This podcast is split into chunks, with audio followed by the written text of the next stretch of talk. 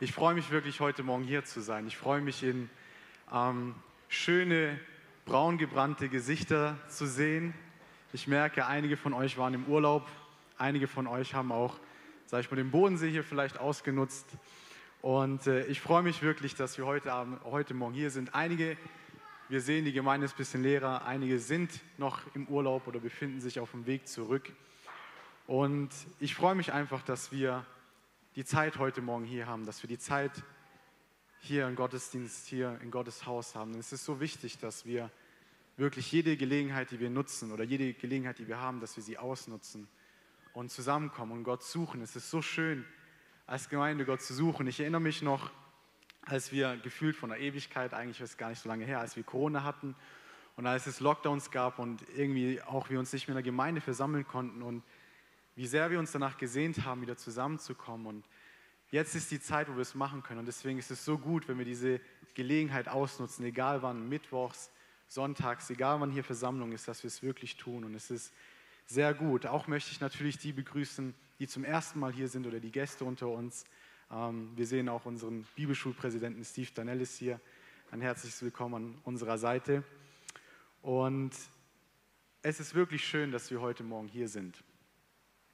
Und wie schon ja, erwähnt, sind einige hier, die braun gebrannt sind. Es waren sehr schöne Sommertage die letzte Woche. Es gab einige warme Tage.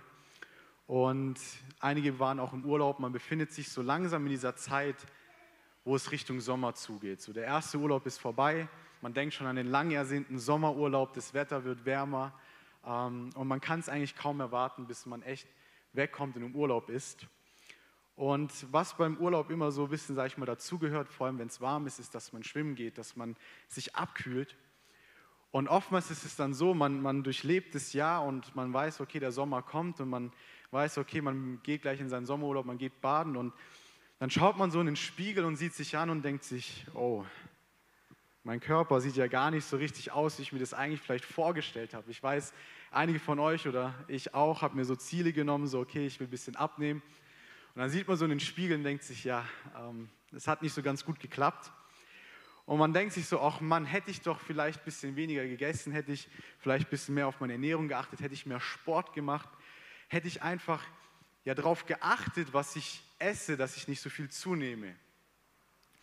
Und wir sehen, dass ähm, unser Körpergewicht oder auch unsere Gesundheit stark damit zusammenhängt, was wir essen. Ähm, es gibt dieses Sprichwort äh, auf Englisch, klingt es besser, aber im Deutschen heißt es, du bist, oder es geht auch auf Deutschen, du bist, was du isst. Und äh, es sagt man immer so, ähm, ja, wenn man Fastfood isst, so überlegt man sich dann zweimal, du bist, was du isst. Aber auf jeden Fall, unsere Gesundheit hängt damit zusammen, was wir essen. Natürlich gibt es gewisse Krankheiten oder gewisse Situationen, die eine Ausnahme darstellen, wo es natürlich mehr braucht als nur gute Ernährung, um gesund zu werden. Aber bei den meisten Menschen ist es so, dass man, dass, dass man durch seine Ernährung einen großen Einfluss auf seine Gesundheit hat. Und das gleiche Prinzip können wir auch auf unsere geistliche Gesundheit anwenden. Das, was wir geistlich zu uns nehmen, die geistliche Nahrung, die wir einnehmen, hat einen Einfluss darauf, wie es uns geistlich geht, wie es, wie es unserem geistlichen Wohlbefinden ist. Wenn wir geistig fit und gesund sein wollen, dann müssen wir darauf achten, welche geistliche Nahrung wir zu uns nehmen. Und die Frage, die sich nun heute Morgen stellt, ist, welche Nahrung sollten wir denn als Christen zu uns nehmen? Was ist, worauf sollten wir achten als Nachfolger Jesu, was wir zu uns einnehmen? Um diese Frage zu beantworten, wollen wir uns eine Person in der Bibel anschauen. Und zwar natürlich die Person, sage ich mal, Jesus Christus. Jesus Christus ist unser Vorbild als Christen. Er ist unser Leitbild. Wir orientieren uns an ihm. Und er hat eben auf dieser Welt gelebt. Er war nicht nur irgendein Gott, der von oben regiert hat, nein, er war Gott, der Sohn Gottes, der persönlich runterkam auf diese Welt. Und hier auf dieser Welt hat er auch all die Versuchungen, all die Schwierigkeiten, die wir selbst erleben, hat er durchgemacht. In Hebräer 4, Vers 15 heißt es, denn wir haben nicht einen Hohepriester, damit ist Jesus gemeint, der kein Mitleid haben könnte mit unseren Schwachheiten, sondern einen, der in allem versucht worden ist, in ähnlicher Weise wie wir, doch ohne Sünde blieb. Wir lesen hier davon, dass Jesus auf gleiche Art und Weise wie wir versucht worden ist, aber er blieb ohne Sünde. Das heißt, Jesus war geistlich fit und stark, um der Sünde zu widerstehen. Er war geistlich fit und stark, um den Herausforderungen standzuhalten. Und genau deshalb wollen wir uns heute Morgen anschauen, wie sich denn Jesus geistlich gesehen ernährt hat. Was war das, was Jesus zu sich genommen hat, was ihn so stark hat werden lassen? Und der erste Punkt, den wir uns anschauen, oder die erste Speise, ähm, die wir von Jesus sehen, die er zu sich genommen hat, ist der Gehorsam gegenüber Gott. Johannes 4, Vers 34 sagt Jesus, Jesus spricht zu ihnen, meine Speise ist die, dass ich den Willen dessen tue, der mich gesandt hat und sein Werk vollbringe. Hier lesen wir klar, wie Jesus zu seinen Jüngern sagt, meine Speise, das, was ich geistlich gesehen esse, ist, dass ich den Willen dessen tue, der mich gesandt hat, dass ich den Willen Gottes in meinem Leben vollbringe. Und interessant ist auch zu sehen, in welchem Kontext, in welcher Geschichte Jesus diese Aussage tätigt. Wir sehen am Anfang vom Kapitel 4, von Johannes Kapitel 4, wie Jesus Judäa verlässt und er sich aufmacht nach Galiläa. Und das war eine Reise über mehrere Tage. Man sagt so ungefähr zweieinhalb, so eine zweieinhalb Tagesreise. Und es beinhaltet natürlich auch so eine lange Reise, dass, dass man gewisse Nahrung braucht, um diese zu über, überwinden oder bestehen. Und wir lesen davon, wie Jesus auf diesem Weg müde wird. Und er macht dann in einer Stadt in, in, im Land Samarien Pause an dem Brunnen. Und dann kennt ihr diese Geschichte, einige kennen sie, wo Jesus am Brunnen ist und sich mit der Frau unterhält. Und auf jeden Fall sehen wir dann, wie Jesus wahrscheinlich auch Hunger hatte. Denn in Johannes 4, Vers 8 heißt es, dass seine Jünger in die Stadt gegangen waren, um Essen zu holen. Wir sehen also, Jesus war auf dieser langen Reise und er macht Pause in einer Stadt. Er ist müde und seine Jünger wollen ihm Essen holen, weil er hungrig ist. Und während seine Jünger Essen holen, fängt er eben an, mit der Frau zu reden. Wir kommen später auf diese Geschichte zurück. Aber wir sehen dann, wie durch das Ereignis, durch das Gespräch mit der Frau, in diesem Gespräch mit der Frau offenbart sich Jesus als Messias und die Frau ist so begeistert und sie läuft zurück in ihre Stadt und sagt, hey, ich habe den Messias getroffen, kommt alle. Und viele Leute kommen dann zu Jesus und da ist eine große Menschenmenge um Jesus und genau dann kommen seine Jünger zurück von der Stadt mit dem Essen und sie sehen diese großen Menschenmenge um Jesus herum und sie sind wahrscheinlich besorgt, weil sie wussten, er ist müde, er ist hungrig. Und dann lesen wir in Johannes 4:31, inzwischen aber baten ihn die Jünger und sprachen, Rabbi, iss. Wir sehen, wie die Jünger das Essen geholt haben und sie kommen zu Jesus, sie sehen die, die große Menschenmenge und sie bitten ihn, Rabbi, iss, weil sie wahrscheinlich gewusst haben, er ist müde, er ist hungrig, er braucht Essen, weil er sonst die ganze Reise nicht schaffen wird. Und genau in, diesen, in diesem Kontext, in dieser Stelle sagt Jesus Folgendes in den Versen 32 und 33. Er aber sprach zu ihnen, ich habe eine Speise zu essen, die ihr nicht kennt. Da sprachen die Jünger zueinander, hat ihn denn jemand zu essen gebracht? Ich kann mir gut vorstellen, dass die Jünger total verwirrt sind. Sie kriegen den Auftrag, Essen holen zu gehen und sie sehen, okay, Jesus ist hungrig, Jesus ist müde, wir wollen ihn Essen bringen. Und sie kommen zurück und sie wollen es ergeben und er sagt, ich habe eine Speise, die ihr nicht kennt. Wir sehen anhand der Reaktion der Jünger, dass sie gar nicht verstanden haben, was Jesus gemeint hat. Sie, waren, sie haben irdisch gedacht. Sie dachten, hä, hat ihnen einen vielleicht von einem Menschen aus der Stadt was gebracht? Und genau in dieser Situation oder genau diese Situation nutzt Jesus, um ihnen zu sprechen. Und er möchte ihnen etwas ganz, ganz Wichtiges klar machen. Er möchte ihnen etwas ganz Wichtiges klarstellen. Und er sagt zu ihnen, ich weiß, ihr, ihr seht, dass ich hungrig bin und, und ihr habt mir Essen gebracht, aber es gibt eine Nahrung, die viel wichtiger ist als das irdische Essen, was wir hier haben. Es gibt eine geistliche Nahrung, die viel wichtiger ist als das normale Essen hier auf dieser Welt. Und da lesen wir diese starken Vers, oder diesen starken Vers 34. Meine Speise ist die, dass ich den Willen dessen tue, der mich gesandt hat und sein Werk vollbringe. Jesus sagt ihnen, so gut oder so wichtig es auch ist zu essen, viel wichtiger ist es, geistig gesehen, Gott gehorsam zu sein. Wenn wir, wenn wir geistig fit sein wollen, wenn wir geistig gesund sein wollen, dann ist es wichtig oder dann, dann brauchen wir diese Nahrung, dass wir Gott gehorsam sind. Und als ich so über diese Stelle nachgedacht habe, war ich irgendwie schockiert, denn ich habe mir die Frage gestellt, wie oft achte ich oder wie oft achten wir eigentlich darauf, ob wir geistlich gesehen genug essen? Ich weiß sofort oder ich spüre sofort, wenn ich äh, Hunger habe, das, das meldet sich sofort und ich gehe dann runter und esse was. Aber wie sieht es geistlich aus? Spüren wir, dass, dass wir geistliche Nahrung brauchen oder ist es uns eigentlich egal und wir merken gar nicht, dass wir eigentlich am Verhungern sind? Passe ich genauso auf meinen geistlichen Zustand auf wie auf meinen normalen Zustand? Ich glaube, wir alle wissen, wenn wir Hunger haben, ist es meistens damit verbunden, dass wir dann auch äh, ein bisschen schlechter drauf sind oder schlecht gelaunt sind und es hat Auswirkungen auf unseren ganzen Körper. So, wir können nicht lange ohne Essen aushalten. Wir merken es sofort. Und wie sieht es geistlich aus? Es ist auch bei uns so, dass wir merken, oh, mir geht es geistlich nicht gut. Bin ich gut ernährt geistlich oder, oder brauche ich, brauche ich was zu essen? Und wir sehen hier ganz klar, wie Jesus den Jüngern stark betont, dass die geistliche Nahrung viel wichtiger ist als die, als die menschliche Nahrung. Und weiter ist interessant zu sehen, dass Jesus den Gehorsam gegenüber Gott als geistliche Nahrung darstellt. Wir sehen, Nahrung müssen wir täglich zu uns nehmen. Wir sehen, wir brauchen Essen jeden Tag, um, um Kraft zu haben, um voranzukommen, um arbeiten zu gehen, um Sachen zu machen. Und genauso wie wir jeden Tag menschliche Nahrung brauchen, genauso müssen wir eigentlich jeden Tag als Christen Gott gegenüber gehorsam sein, um geistlich fit zu sein. Und das ist nicht nur irgendetwas, was Jesus den Jüngern sagt. Es ist nicht nur irgendwie eine gute Lehre, die er ihnen weitergibt. Es ist etwas, das Jesus jeden Tag ausgelebt hat in seinem Leben. Und Johannes 5, Vers 19 lesen wir, da spricht Jesus wieder. Da antwortete Jesus und sprach zu ihnen, wahrlich, wahrlich, ich sage euch, der Sohn kann nichts von sich selbst aus tun, sondern nur, was er den Vater tun sieht. Denn was dieser tut, das tut gleicherweise auch der Sohn.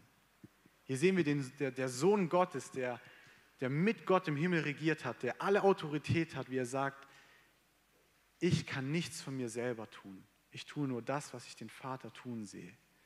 Und weiter in Vers 30 sagt Jesus, ich kann nichts von mir selbst aus tun. Wie ich höre, so richtig und mein Gericht ist gerecht, denn ich suche nicht meinen Willen, sondern den Willen des Vaters, der mich gesandt hat. Und in Johannes 6, Vers 38 sagt Jesus nochmal, denn ich bin aus dem Himmel herabgekommen, nicht damit ich meinen Willen tue, sondern den Willen dessen, der mich gesandt hat. Wir sehen ganz klar, wie Jesus zu jedem Zeitpunkt seines Lebens Gott gegenüber gehorsam war, wie, er, wie sein größtes Verlangen oder sein, sein innerstes Verlangen darin bestand, den Willen Gottes in seinem Leben zu tun. Er zeigt, dass der Gehorsam gegenüber Gott sehr wichtig ist wenn wir Gott oder wenn wir Jesus nachfolgen wollen. Der Gehorsam gegenüber Gott ist eine Speise, die wir jeden Tag zu uns nehmen sollten.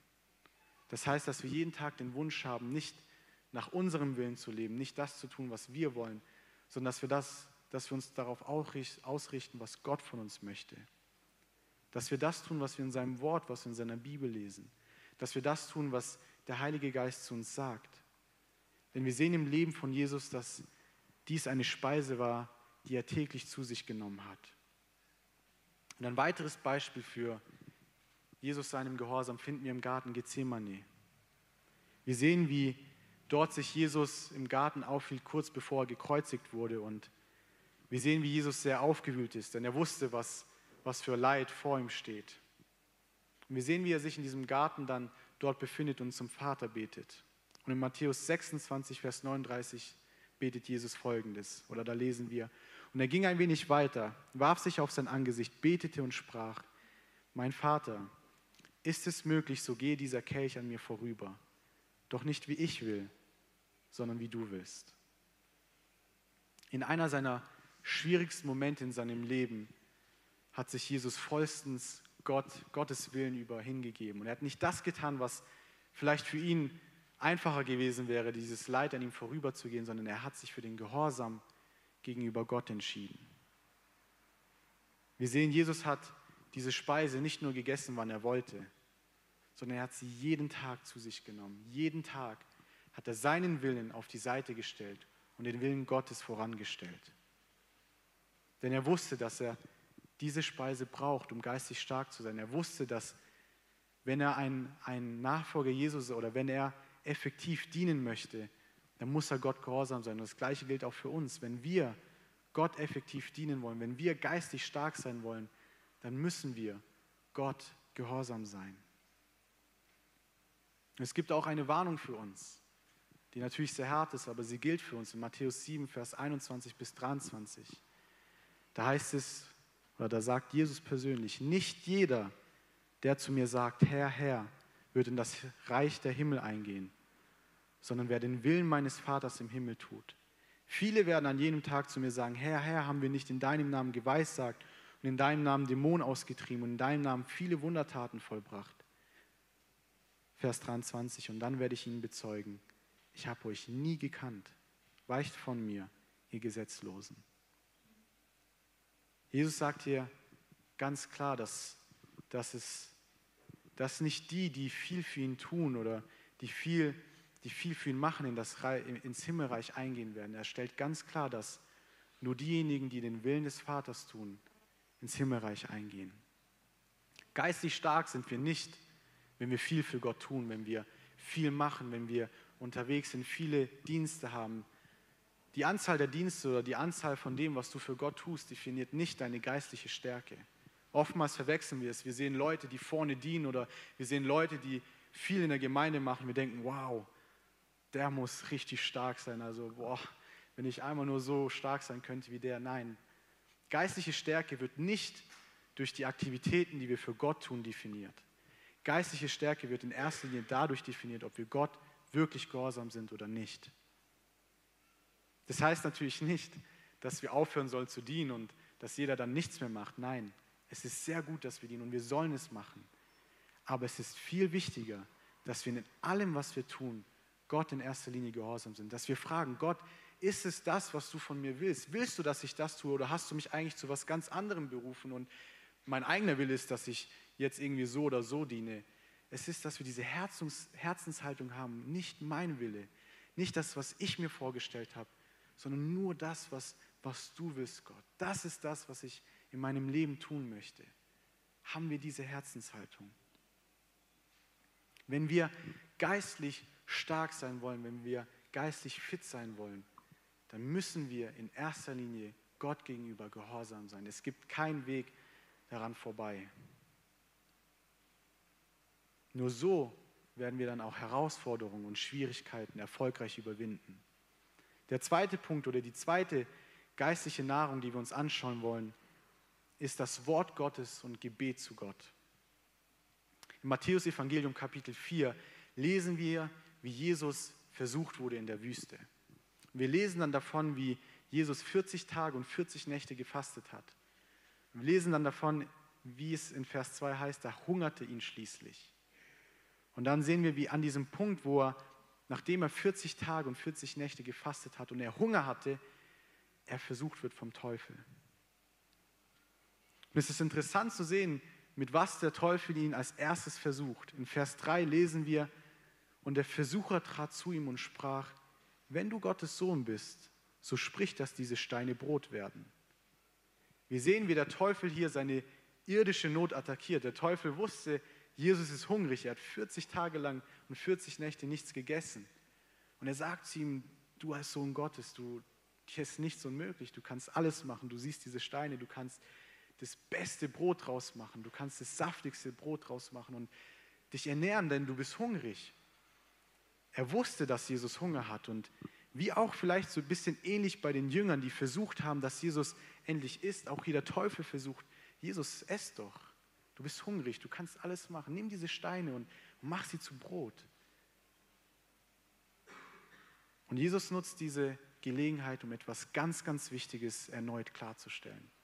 Matthäus 4, Vers 4 heißt es, er aber antwortete und sprach, es steht geschrieben, der Mensch lebt nicht vom Brot allein, sondern von einem jeden Wort, das aus dem Mund Gottes hervorgeht. Wir sehen, wie er sich hier auch auf das Alte Testament, auf die Gesetzesrollen und Schriftrollen bezieht. Und er sagt, der Mensch lebt nicht, die, die menschliche Nahrung ist nicht allein das, was den Menschen ausmacht oder was ihm Kraft gibt. Es gibt eine andere Nahrungsquelle, die viel wichtiger ist. Und wir haben heutzutage das Privileg, dass wir das Wort Gottes, dass wir die, das Wort Gottes in, in Form von der Bibel haben. Wir sehen, die Bibel ist ein eine Art Liebesbrief von Gott an uns Menschen, in welcher uns all, in welcher uns all das sagt, was wir brauchen, um auf dieser Welt zu leben oder was wir hier auf dieser Welt wissen müssen. Und Jesus macht unwiderruflich klar, dass der Mensch nicht nur alleine von, von Brot lebt, nicht nur von der menschlichen Nahrung lebt, sondern von jedem Wort Gottes, von, von jedem Wort, was Gott zu uns gesprochen hat. Und in der gesamten Geschichte sehen wir, was sehr interessant ist. Jesus wird vom Teufel versucht und der Teufel stellt ihn immer, sage ich mal, sehr ja, schwierige Fragen. Und auf jede Versuchung, die Jesus erlebt, antwortet er oder jede Versuchung überwindet Jesus mit einem Zitat aus dem Alten Testament, aus den Gesetzesrollen. Wir sehen also, Jesus kannte die Gesetzesrollen von damals. Die, die Menschen damals hatten ja nicht so eine Bibel, wie wir sie heute haben. Aber Jesus wusste, was damals Gott dem Volk Israel oder was Gott Mose offenbart hat. Er hat mit dem Wort Gottes jede Versuchung überwunden. Wir sehen, wenn wir als Christen, wenn wir als Nachfolger Jesu stark und fit sein wollen, dann müssen wir das Wort Gottes lesen. Ist es wichtig, dass wir verankert sind in dem Wort Gottes. Und genau wie beim Gehorsam ist das nicht etwas, was wir ab und zu mal machen, es reicht aus. Ähm, das muss ebenfalls täglich geschehen. Ich finde das Beispiel, was Roland letzte Woche in seiner Predigt gesagt hat, richtig gut.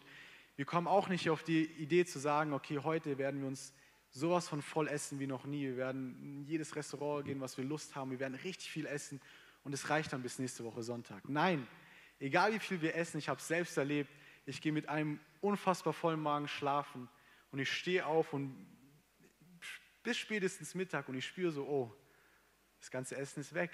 Wir sehen, wir haben wieder Hunger und genauso ist es eigentlich geistlich. Wir können nicht sonntags in die Gemeinde kommen, eine Predigt hören oder kurz einen Bibelvers lesen und sagen, ah ja, das reicht, also bis nächste Woche Sonntag.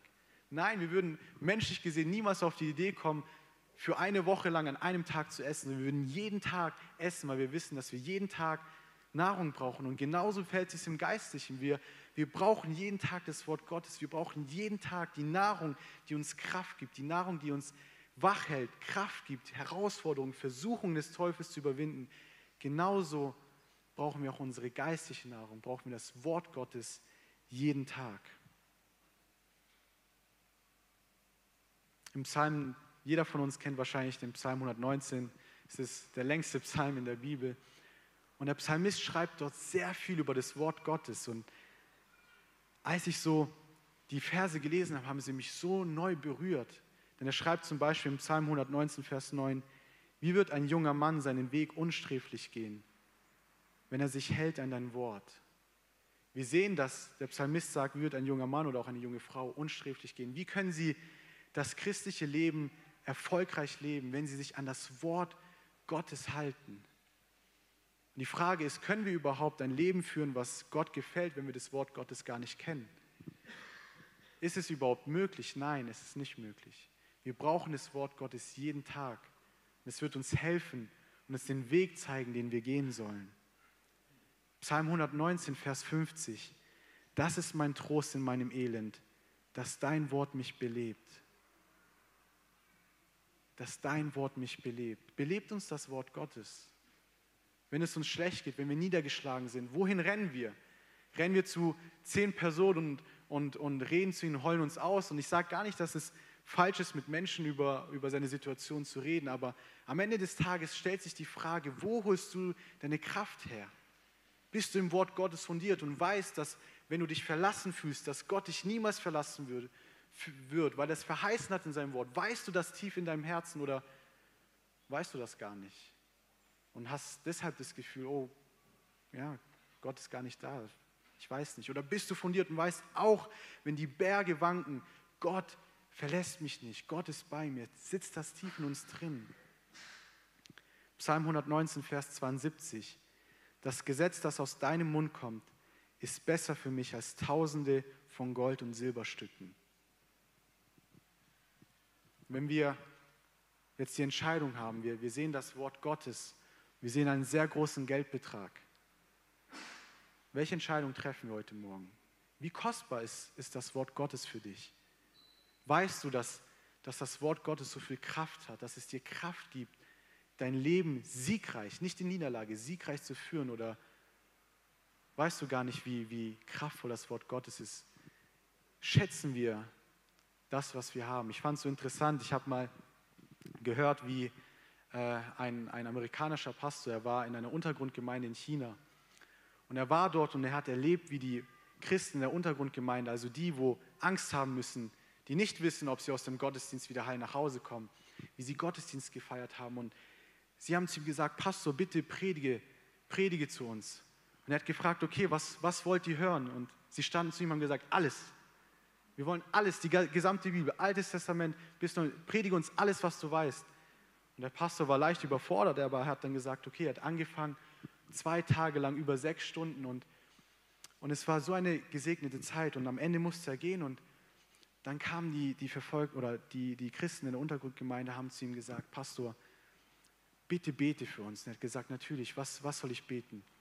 Und sie haben, sie haben gesagt, bitte bete, dass wir so die gleiche Freiheit haben wie ihr da im Westen. Bitte bete, dass, dass wir so werden wie ihr. Und der Pastor stand dort und hat sie ange, angeschaut und gesagt, es, es tut mir leid, aber das kann ich nicht beten.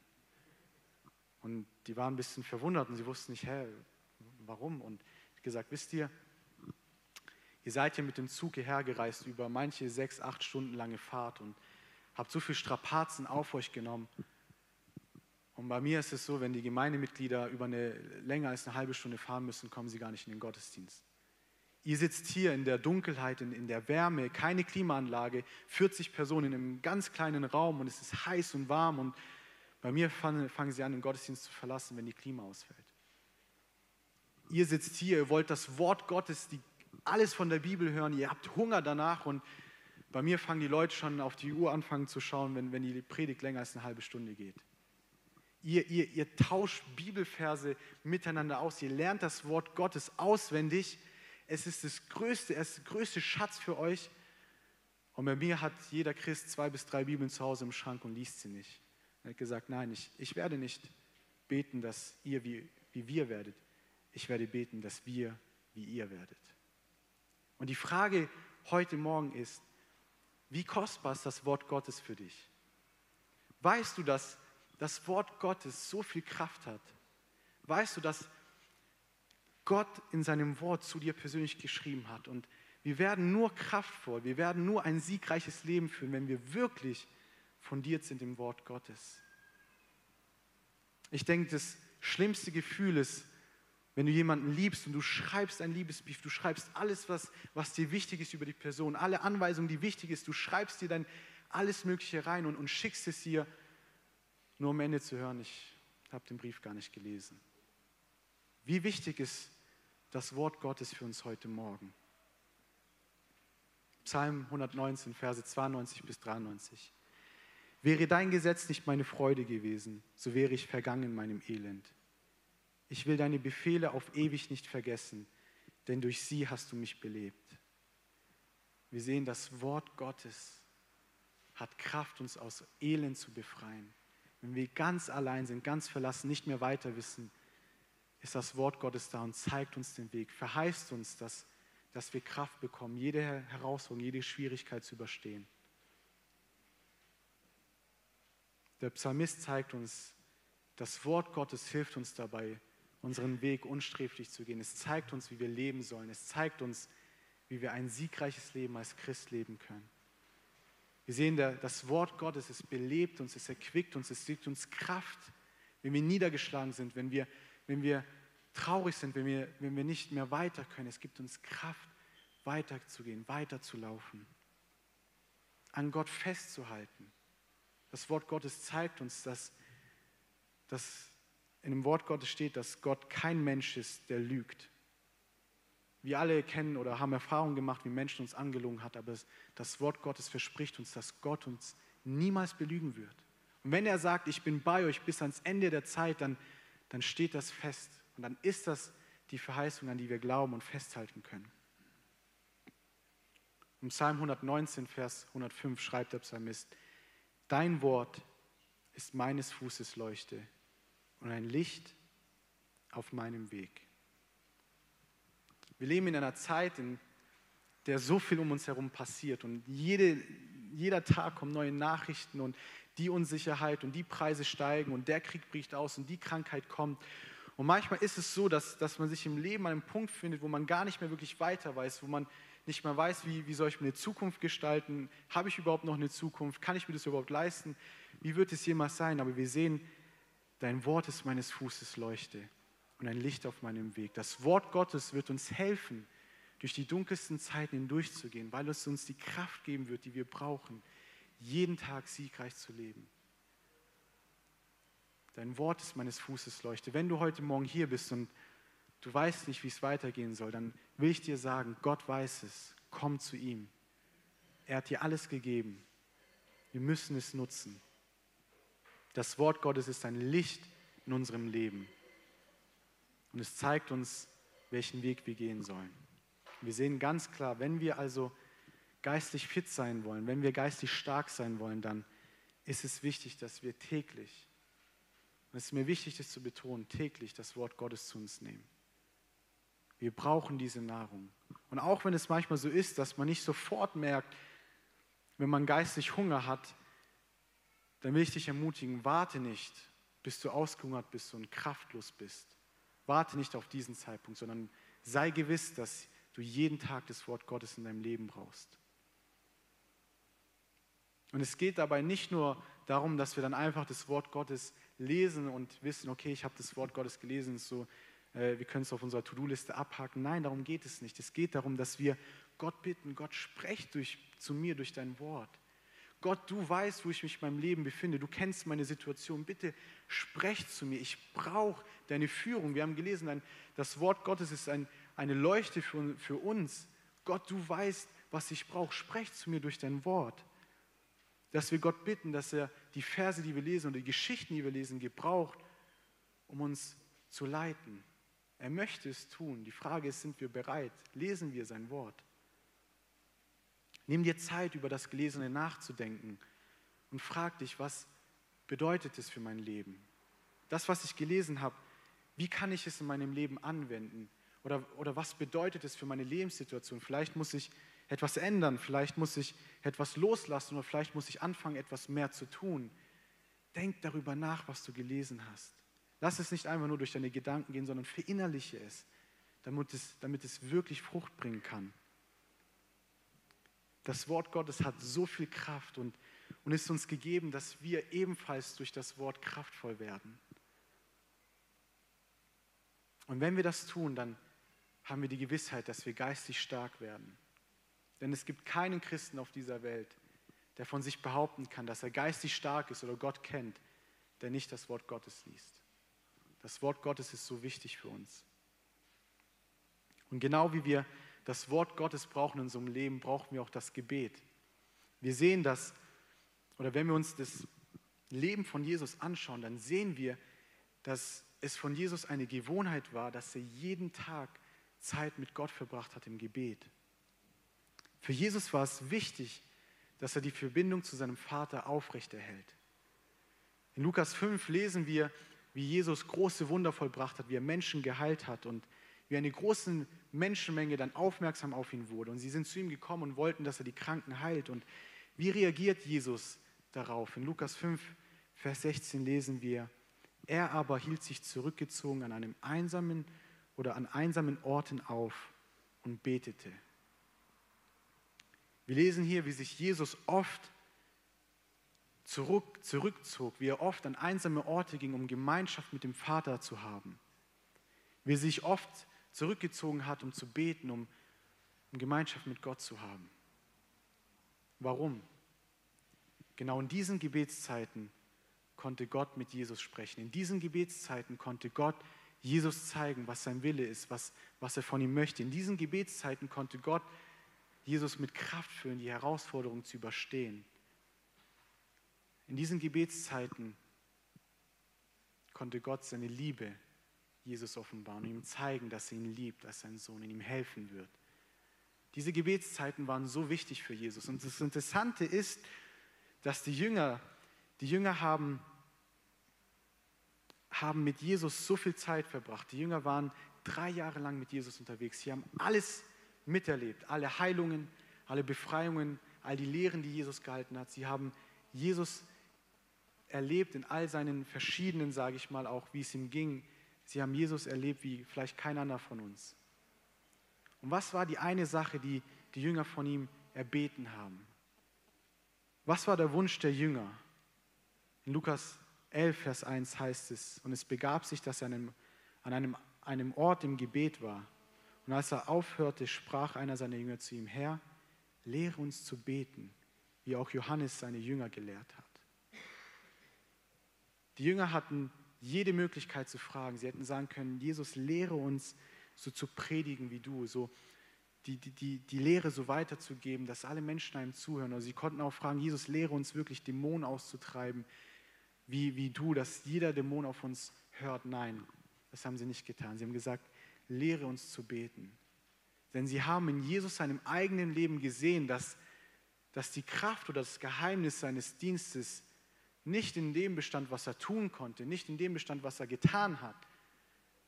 Es war in der Gemeinschaft mit Gott. Aus dieser Beziehung kam alles andere.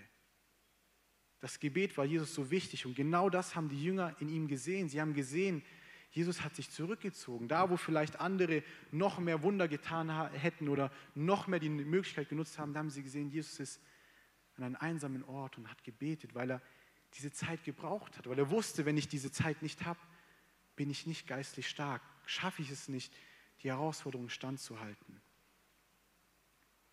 Ihre Bitte bestand darin, dass sie Jesus gefragt haben, dass er sie lehrt, wie man richtig betet. Das Gleiche gilt auch für uns heute Morgen. Es ist so wichtig, dass wir jeden Tag Zeit mit Gott verbringen, Gemeinschaft mit unserem himmlischen Vater haben, dass wir die Nähe zu ihm suchen, dass wir ihm die Möglichkeit geben, dass er an uns arbeitet, dass er zu mir spricht, sagt, hey Sven, das, das musst du ändern.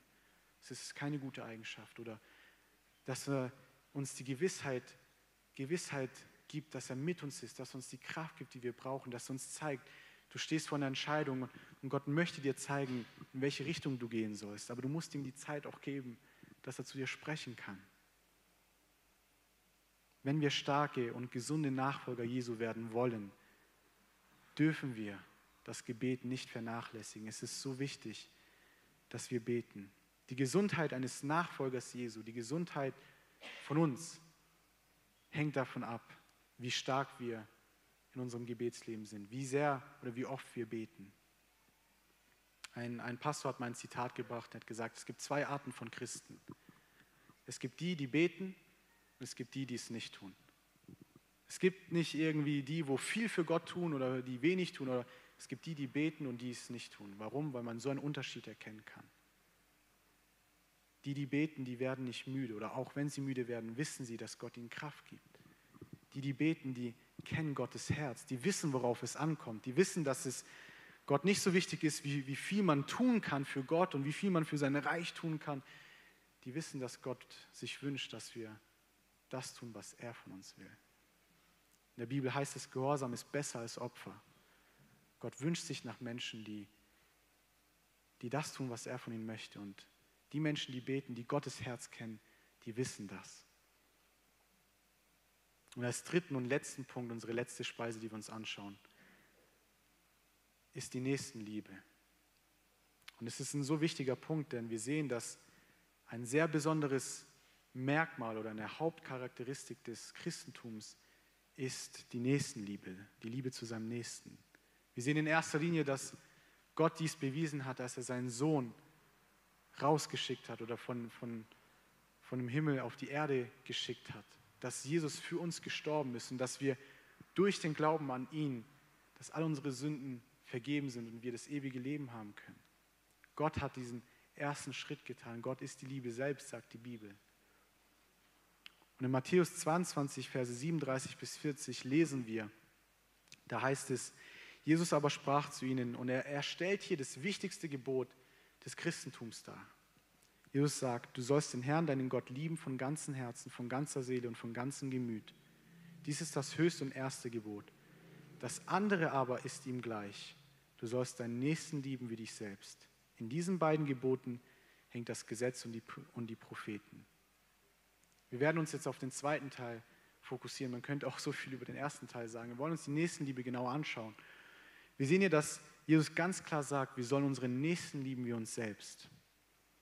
Und es ist interessant, denn wenn wir uns zurückgehen oder zurück auf Johannes 4, auf die Geschichte, wo Jesus die Frau im Bund trifft, wo er Pause macht. Da lesen wir einen ganz interessanten Vers in Johannes 4, Vers 4. Denn wir wissen, Jesus hat Judäa verlassen und er hat sich auf den Weg nach Galiläa gemacht. In Johannes 4, Vers 4 heißt es dann, er musste aber durch Samaria reisen. Und es ist ein kleiner Vers hier, der eine sehr große Bedeutung hat. Denn zu der damaligen Zeit war es so, dass sich die Juden und Samariter total gehasst haben. Sie konnten nicht miteinander, sie, sie ja, haben sich so weit gehasst, dass sie echt sie, sich konstant aus dem Weg gegangen sind. Und sie haben alles getan, alles versucht, dass sie ein Aufeinandertreffen vermeiden. Und der Hass ist so groß geworden, ich habe ähm, leider vergessen, ein Bild rauszusuchen, aber man kann sich so vorstellen, hier war Judäa und hier war Galiläa. Und in der Mitte war Samarien.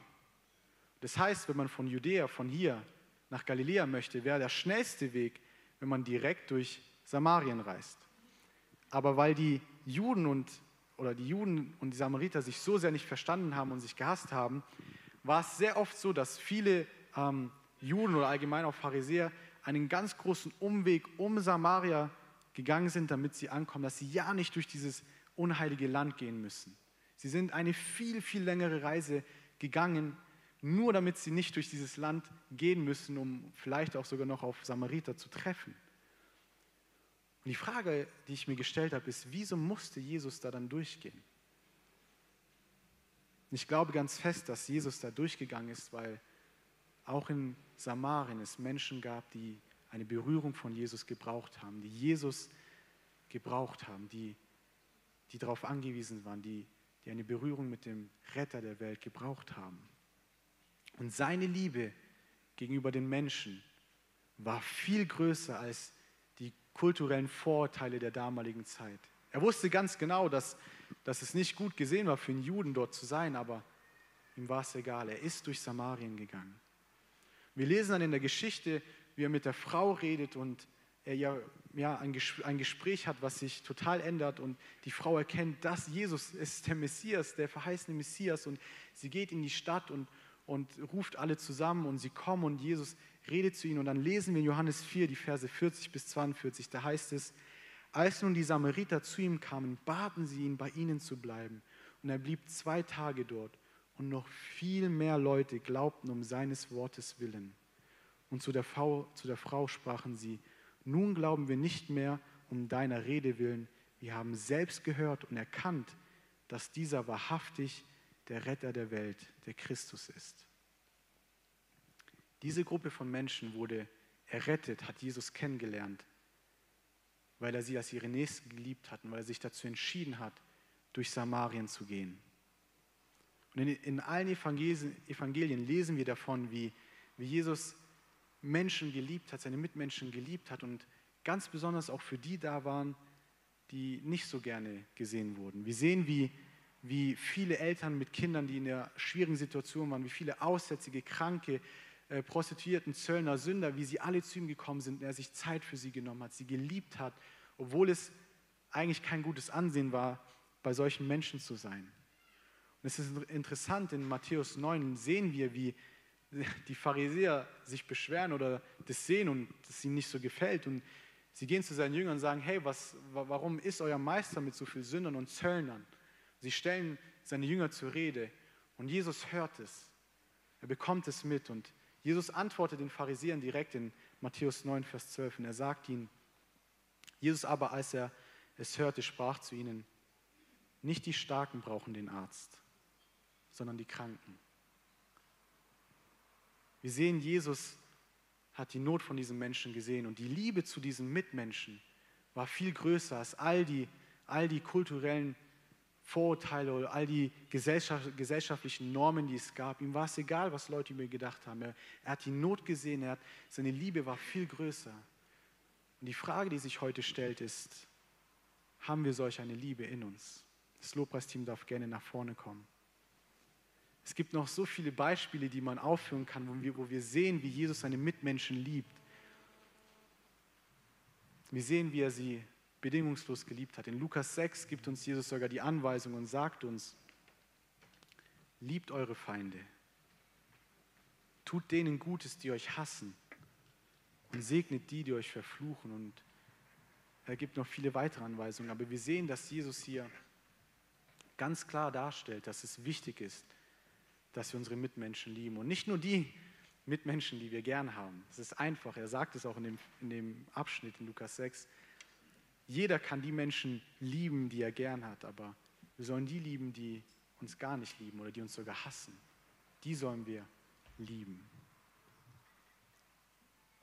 Und all das sind Sachen, da kommt es nicht oder da, da kommt es nicht darauf an, wie wir uns fühlen oder ob wir es gerne tun oder nicht, sondern wenn wir geistig stark sein wollen, wenn wir geistlich fit sein wollen, wenn wir gesund sein wollen, dann ist es wichtig, dass wir diese Dinge tun. Wir sehen, dass eben die Nächstenliebe etwas ganz Wichtiges und was ganz Essentielles für Jesus war. Es gibt eigentlich noch so viele weitere Punkte, die man aufführen kann. Zum Beispiel die, die Notwendigkeit des Heiligen Geistes ist auch so ein großes Thema. Wir brauchen den Heiligen Geist in uns, wenn wir fit sein wollen. Aber zeitlich gesehen würde es den Rahmen springen. Aber es gibt noch so viele Hatte auf dem Herzen, diese drei Punkte zu erwähnen.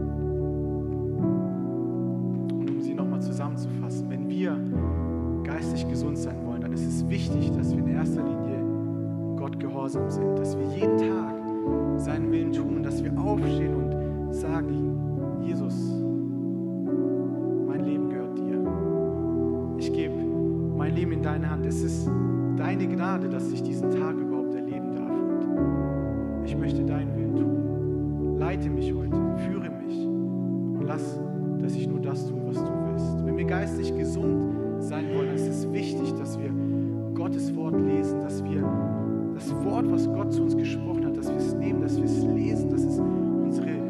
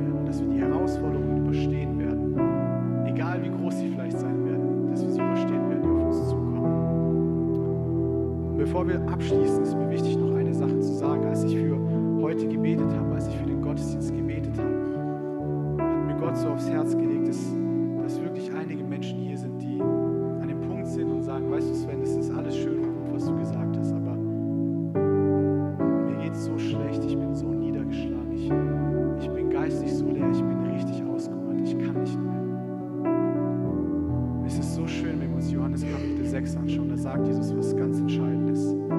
Johannes Kapitel 6, Vers 48 sagt Jesus,